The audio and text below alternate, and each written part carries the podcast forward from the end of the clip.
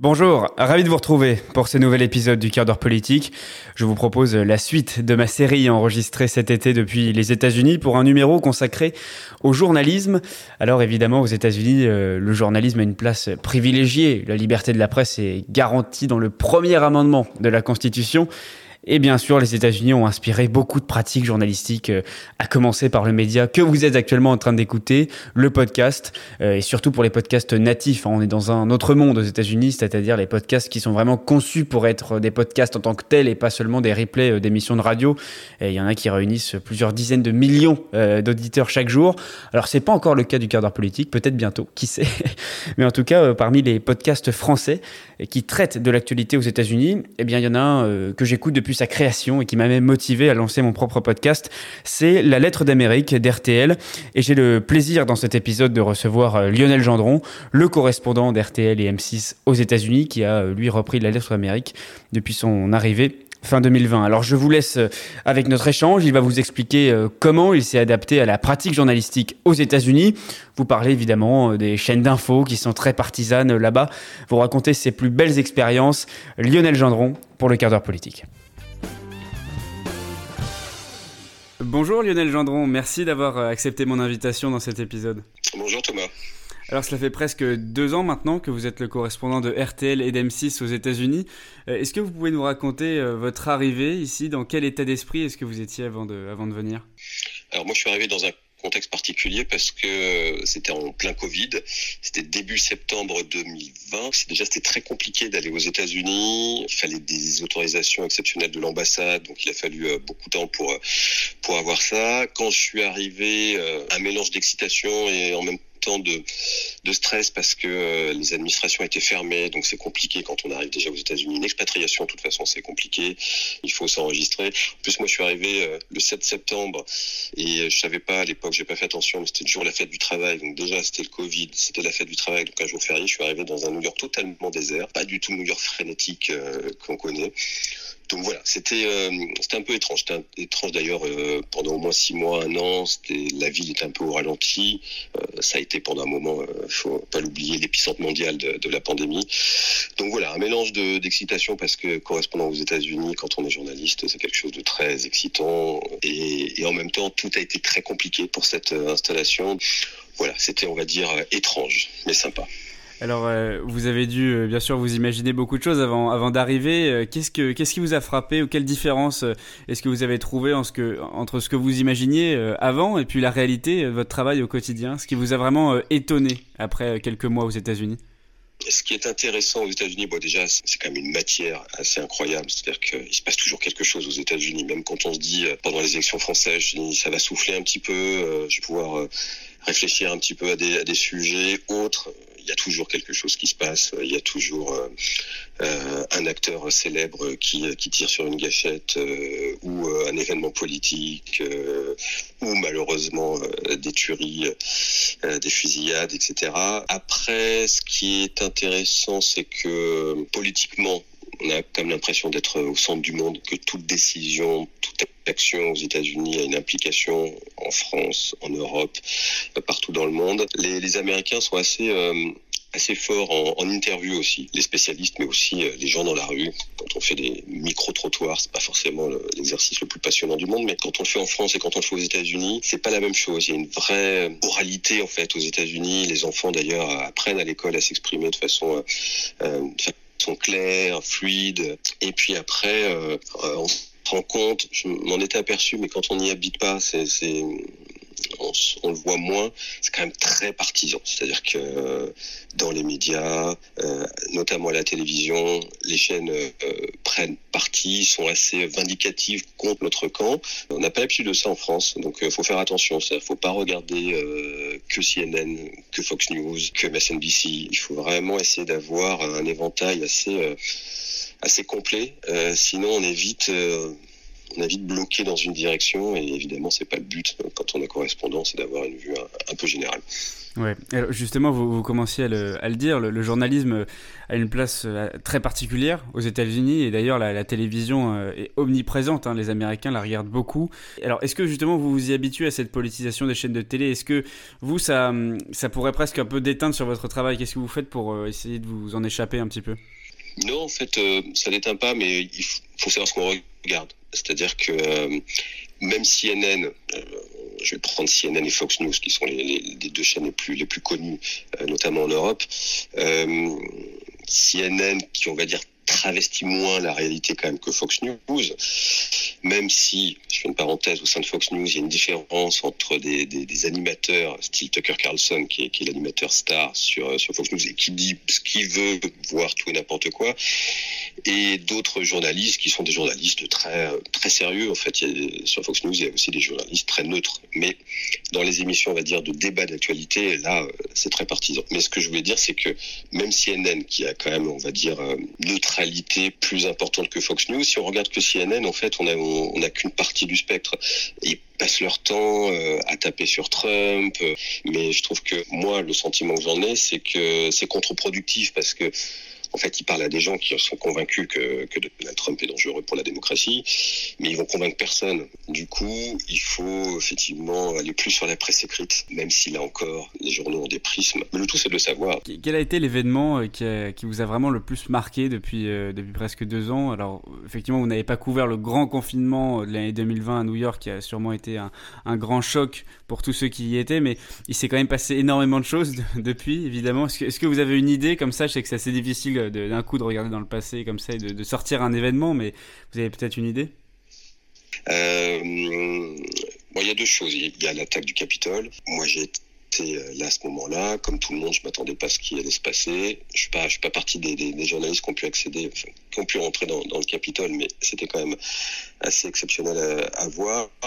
Euh, même si sur le moment, comme souvent quand on est sur l'actualité, on, on mesure à moitié en fait la portée, la portée de l'événement toujours un petit peu de recul parfois quand on est sur le terrain. Après, euh, voilà, hein, moi, dans les événements marquants, il y a, j'ai fait un reportage sur les migrants euh, à la frontière euh, avec le Mexique, j'ai passé la nuit à attendre. Et c'est vrai que dans ces cas-là, on ne sait jamais si on va voir arriver des gens ou pas. Et puis finalement, vers, vers 2-3 heures du matin, ils sont arrivés par dizaines et c'est quand même assez impressionnant à voir. Donc, euh, imagine ces gens qui ont fait déjà des milliers de kilomètres, qui, ont abandonné une partie de leur famille qui arrivent là, qui sont contents et en même temps qui ont un peu peur parce qu'ils savent qu'ils peuvent être envoyés à tout moment. Donc voilà, dans les événements, évidemment, l'attaque du Capitole, parce que ça va être un marqueur de l'histoire euh, américaine moderne, on va dire malheureusement aussi les fusillades, même si, euh, voilà, à force de faire des fusillades et des tueries, c'est dramatique, mais c'est comme une mécanique. Donc on a l'impression d'aller en, faire une autre. Je ne mésestime pas l'importance et surtout la douleur des, euh, familles des victimes. Mais euh, je me suis fait cette réflexion et c'est assez euh, dramatique d'ailleurs de se dire ça, ça devient une, routine. Alors euh, tout à l'heure justement on parlait euh, de la politisation des chaînes de télé et à la rentrée c'est une grande partie des Américains qui va avoir le nez dans la politique puisque les élections de, mi-mandat approchent. Elles constitueront un, véritable tournant dans, le mandat de Joe Biden. Et pour l'instant, en étudiant les débats qui agitent le pays, moi j'ai l'impression qu'il y a une sorte d'élection à deux vitesses, dans des couloirs séparés. D'un côté, on a les républicains qui font pour l'instant campagne euh, sur le bilan économique de Joe Biden et sur l'inflation qui continue aujourd'hui de peser sur les ménages américains. Et de l'autre côté, les démocrates qui veulent euh, empêcher à tout prix les républicains d'attaquer les acquis sociaux, même si avec les récentes décisions de la Cour suprême, ces inquiétudes se sont déjà concrétisées. Vous partagez ce sentiment un petit peu de campagne à deux vitesses pour l'instant? Oui, alors euh, de vitesse, chacun est sur son sur ses positions, donc euh, c'est pas forcément une campagne à deux vitesses. Ce qui, est dommage, c'est que cette campagne, je pense qu'elle va se elle va se polariser autour de Donald Trump. Je dis ce qui est dommage, c'est que ça risque d'occulter les, les, autres, euh, les autres débats. En ce moment, il y a des primaires dans le camp républicain et l'enjeu, c'est de savoir si c'est des, des, candidats pro-Trump ou, euh, on va dire, plus euh, indépendants qui, qui vont euh, qui vont pouvoir se présenter. Voilà. Après, ça va être vite un duel entre Joe Biden et Donald Trump. En fait, il y, a plein d'interrogations. C'est pour ça que pour l'instant, c'est compliqué d'avoir une, lecture assez simple parce que est-ce que Donald Trump va se présenter? Est-ce que Joe Biden va repartir sur un deuxième mandat? Officiellement, oui. Moi, j'ai du mal à y croire quand même. D'ailleurs, une grande partie des démocrates ont du mal à y croire. Et là-dessus, effectivement, il y a tous les débats, les débats sociaux et euh, sur le droit à l'avortement, sur euh, le port d'armes euh, qui vont qui vont paralyser. C'est pas pas une atmosphère très saine en fait en ce moment. Ça fait longtemps que, que les États-Unis sont quand même très à cran, très à vif les démocrates en fait savent pas trop où ils sont en ce moment. Ils ont du mal à, accrocher. Joe Biden est très critiqué et les républicains sont totalement euh, paralysés euh, par, par Donald Trump et par les, les pro-Trump parce qu'ils peuvent pas. Il y en a beaucoup qui voudraient s'en débarrasser, mais en même temps, il a une telle influence que c'est compliqué d'être comme ce que fait Chenet, d'être totalement anti-Trump. Enfin, c'est compliqué, c'est compliqué pour eux. Moi, je pense qu'ils ont loupé le coche après justement l'attaque du Capitole, où là, il y avait une occasion de, le marginaliser. Ils l'ont pas fait.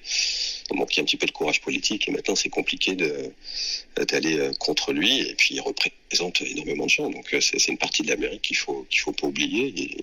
En 2016, euh, ça a été l'erreur de d'Hillary Clinton. Euh, donc euh, voilà, c'est compliqué d'aller d'un côté ou de l'autre pour, euh, pour les démocrates et, pour les républicains. Donc on va s'observer un petit peu à distance comme ça. C'est une campagne un, peu étrange. Oui, on peut dire effectivement à deux vitesses. Moi, je trouve que c'est une campagne très ralentie en fait. Hmm. Alors j'imagine que à la rentrée, vous allez consacrer des épisodes de votre podcast sur RTL, La Lettre d'Amérique, à ces élections de mi-mandat. Est-ce que vous avez déjà des, des, épisodes en tête pour la rentrée? Est-ce que vous avez des projets? Vous aimeriez aller euh, couvrir euh, quel, euh, dans, dans, quel état, dans quelle, dans quelle élection exactement? Qu'est-ce qui vous intéresserait? Oui, oui, je vais euh, forcément y consacrer des épisodes. Après, sur des, les endroits, il faut, faut que je réfléchisse en fait. Là, vais, euh, je suis en vacances, mais je vais réfléchir à, tout ça euh, bientôt.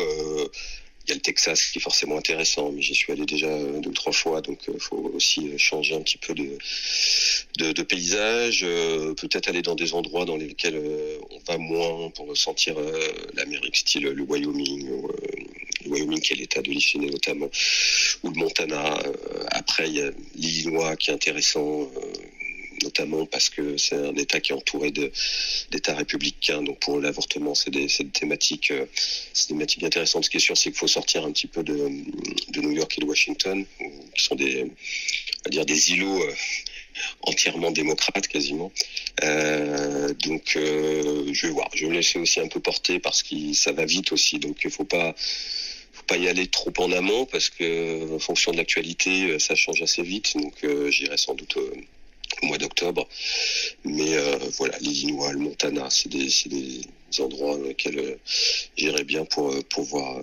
Après, je ne pas faire que ça parce que parfois on me le reproche aussi. Il faut pas faire que de la politique. L'idée du podcast, c'est aussi de donner du quotidien en fait des États-Unis. Donc j'essaie de j'essaie de varier un peu. C'est vrai que quand il y a par exemple la guerre en Ukraine, j'ai du mal à sortir de la guerre en Ukraine parce que l'événement était tellement important que parler de Central Park ou de la Statue de Liberté, ça me paraissait un peu lunaire. Mais là, effectivement, pour les élections du mandat, il va falloir que je fasse beaucoup, beaucoup plus de politique. Alors, vous avez fait euh, oui, un, nombre assez euh, conséquent d'épisodes depuis, euh, depuis octobre 2020, quand vous avez remplacé Philippe Corbet. Alors, je suis obligé de vous poser la question piège, mais si vous deviez retenir un épisode ou celui dont vous vous souvenez immédiatement quand on vous parle des lettres d'Amérique, le, lequel ce serait? Bon, le premier, parce que forcément, euh, le premier, on ne sait pas trop. C'est compliqué de reprendre en plus le, travail de quelqu'un qui avait déjà imposé sa marque. Donc, euh, l'idée, c'était à la fois d'être dans la continuité, mais pas d'imiter, parce que ça n'a pas de sens.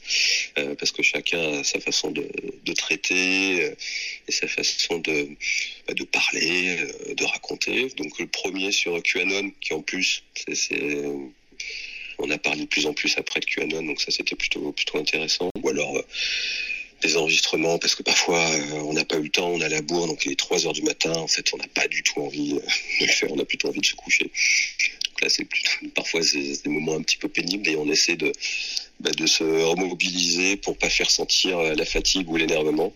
Voilà, c'est des travail sur soi-même de temps en temps, c'est intéressant aussi. Bon, ben, on suivra bien sûr la, suite des lettres d'Amérique euh, à la rentrée en, septembre. Merci beaucoup Lionel Gendron d'avoir accepté mon invitation dans cet épisode. Eh ben, merci à vous, merci à vous, c'était très sympa. Voilà, un grand merci à Lionel Gendron pour euh, sa participation à cet épisode et je vous renvoie évidemment vers euh, le podcast d'RTL qui l'anime Une lettre d'Amérique si vous êtes euh, intéressé. Alors, je précise que cette discussion avec Lionel Gendron a été enregistrée fin juillet. Alors, je me permets de préciser évidemment l'évolution des dynamiques dans l'élection des midterms qui auront lieu en novembre prochain. La cote de popularité de Joe Biden qui n'a cessé de dégringoler depuis le retrait des troupes américaines d'Afghanistan, c'était il y a un an déjà. Eh bien, euh, cet été, on a observé euh, une remontée, une remontada de Joe Biden euh, dans les sondages. Il a gagné près de 5 points de popularité depuis la mi-juillet. Alors, cette inversion, qui est vraiment une surprise hein, de la tendance, elle est due à plusieurs choses, et notamment à des succès législatifs. Euh, il a réussi à faire voter euh, l'Inflation Reduction Act, euh, un plan chiffré à 700 milliards de dollars pour, pour faire baisser le coût des médicaments pour les personnes plus âgées et surtout à investir pour s'attaquer au réchauffement climatique en soutenant l'achat de véhicules électriques ou en misant sur les énergies renouvelables. C'est surtout enfin une opération réussite d'accaparer toutes les voix des démocrates, chose qu'il avait beaucoup de mal à faire auparavant. et à cela s'est ajouté un plan visant à relocaliser la fabrication des précieux semi-conducteurs et aussi une loi aidant les anciens combattants à se remettre de l'agent orange pour se engager au Vietnam et des fumées toxiques pour les vétérans de l'Irak et de l'Afghanistan, euh, chose qui était attendue depuis longtemps euh, dans l'armée. Alors il y a aussi eu cet été des succès diplomatiques aux États-Unis, avec euh, le soutien engagé de l'administration Biden à l'Ukraine, la solidarité avec Taïwan, illustrée par la séquence de la visite de Nancy Pelosi, qui a beaucoup fait parler, et aussi l'assassinat du leader d'Al-Qaïda, Almain al-Zawahiri. Alors, euh, comme l'expliquait Lionel Gendron, euh, les midterms euh, vont se cristalliser et se sont déjà cristallisés autour de la personnalité de Donald Trump. Euh, l'ancien président a été au cœur d'un nouveau scandale cet été impliquant une perquisition du FBI dans sa résidence de Mar-a-Lago en Floride. Euh, c'était dans le cadre de l'affaire des documents secrets défense emportés avec lui à la fin de son mandat. Euh, bien sûr, on a observé pendant les primaires républicaines quel candidat allait sortir. Est-ce que c'était celui soutenu par Trump ou pas? Qu'est-ce que ça disait justement de l'électorat dans cet État en particulier?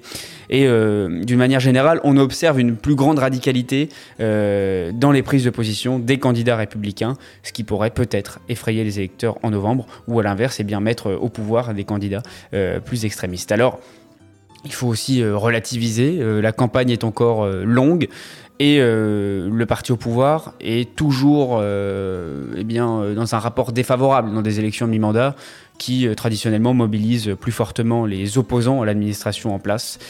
sans aucun doute, nous y reviendrons dans un prochain épisode. Merci d'avoir écouté euh, ce numéro du quart d'heure politique, euh, un podcast que vous pouvez retrouver sur toutes vos plateformes de streaming favorites, Spotify, Deezer, Apple Podcast, à vous de choisir. Et restez connectés puisque j'ai encore au moins un épisode à vous proposer sur les États-Unis. On y parlera de sport pour changer un peu de sujet. Et puis ensuite, on reprendra notre rythme normal avec euh, l'actualité. Alors n'hésitez pas à liker, à commenter et à partager cet épisode pour que nous soyons chaque semaine encore plus nombreux à l'écoute du quart d'heure politique.